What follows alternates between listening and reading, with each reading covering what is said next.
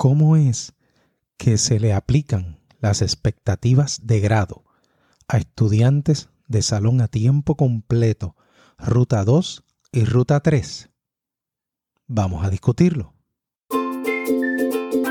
Bienvenidos a Educación Especial Puerto Rico, donde discutimos temas relacionados a los derechos de los estudiantes de educación especial. Ahora con ustedes, nuestro anfitrión, el licenciado Arnaldo H. Elías Tirado.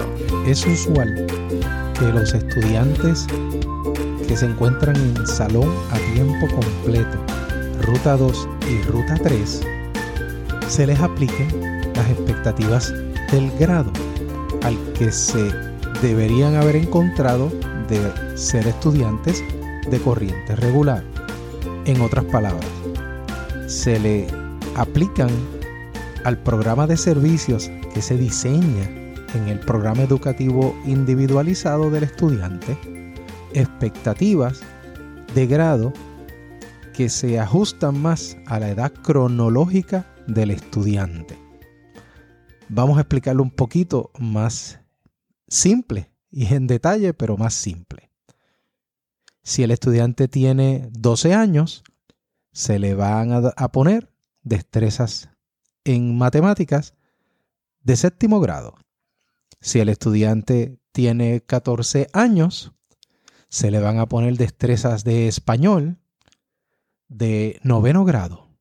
Por lo tanto, el programa de servicios de los estudiantes de educación especial que se encuentran en salones a tiempo completo, ruta 2 y ruta 3, no se ajustan a la realidad del estudiante, no se ajustan a las circunstancias funcionales del estudiante, se ajustan exclusivamente a la edad cronológica del estudiante.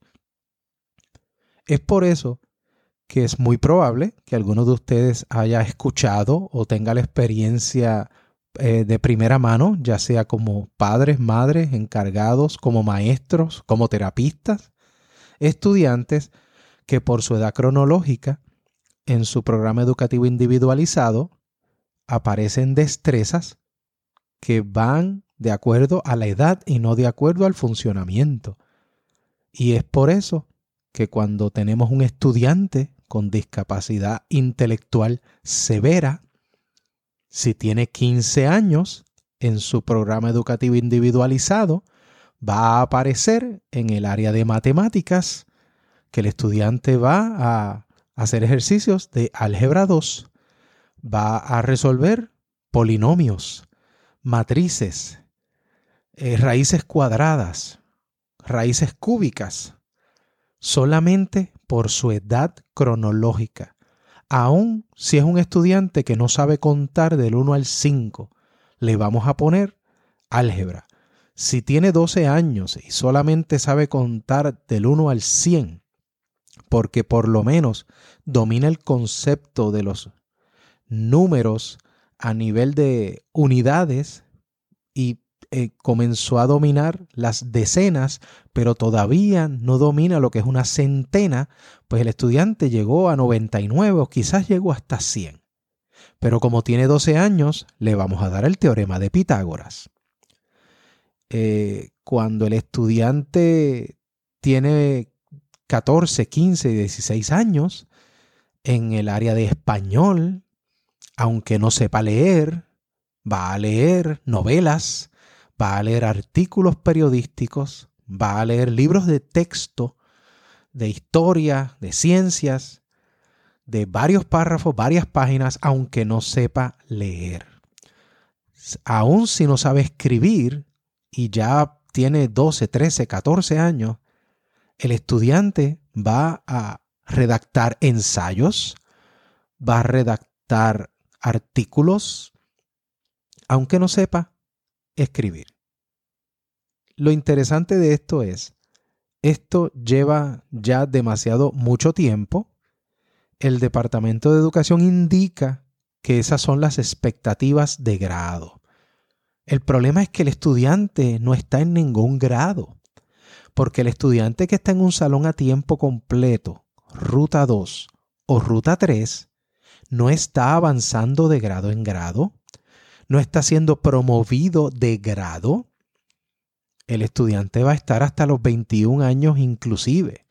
No va a graduarse de cuarto año, no va a tener un diploma de cuarto año que certifique que tiene unas destrezas académicas. Por lo tanto, ¿de dónde el departamento saca que el estudiante está avanzando de grado en grado?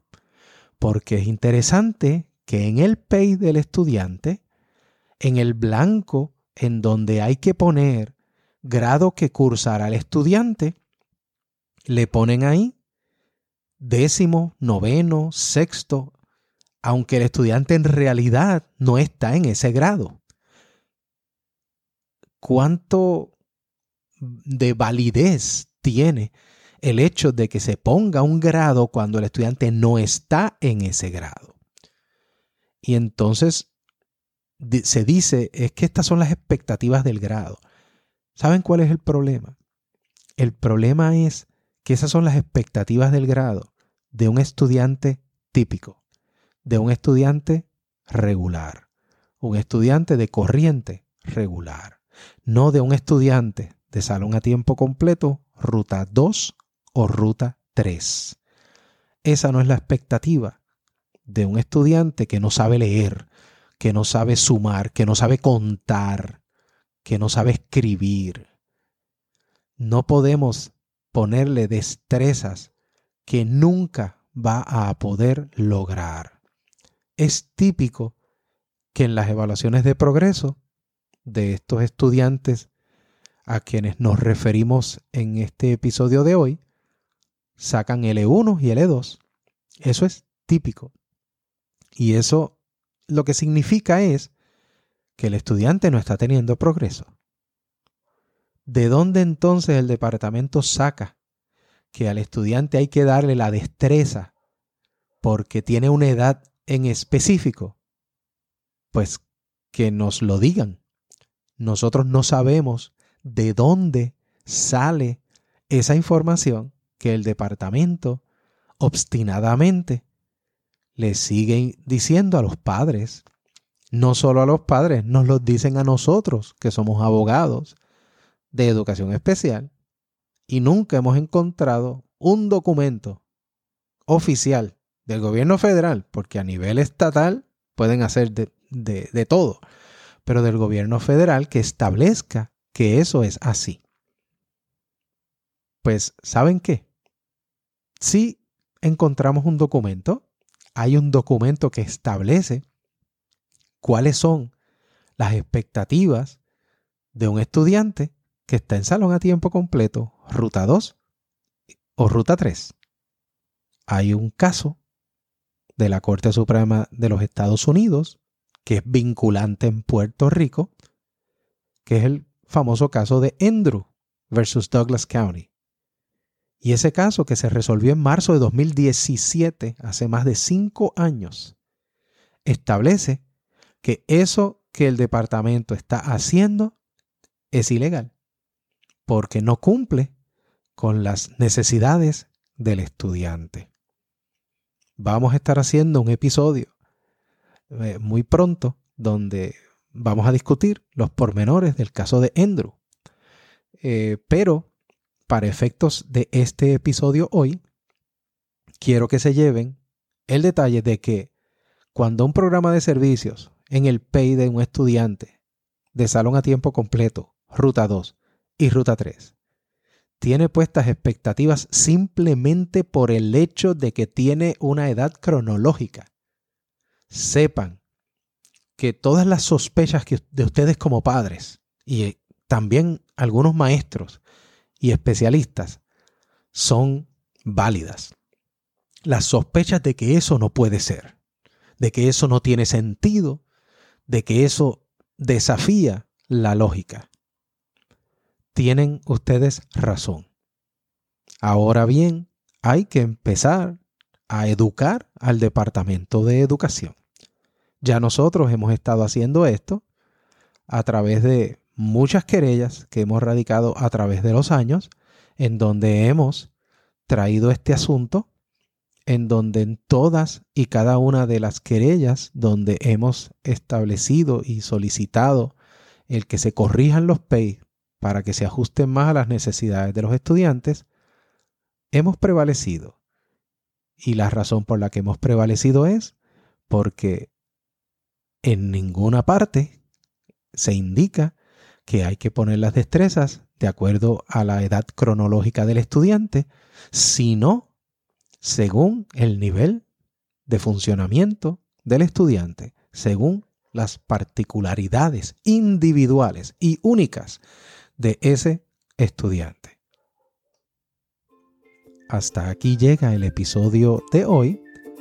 Estén pendientes a más episodios donde vamos a discutir distintos temas de educación especial de una manera holística y una discusión más profunda desde el punto de vista pedagógico para que nos hagamos expertos en la ciencia de la pedagogía de nuestros estudiantes y podamos analizar las situaciones de una manera más crítica, utilizando nuestro pensamiento crítico y no tan simple como dónde lo dice, qué ley lo dice y aquí lo voy a traer. No, vamos a hacer un análisis real, vamos a analizar como se supone que sea, porque cada estudiante es totalmente distinto al que le queda al lado, por lo tanto cada caso hay que tratarlo totalmente de manera individual.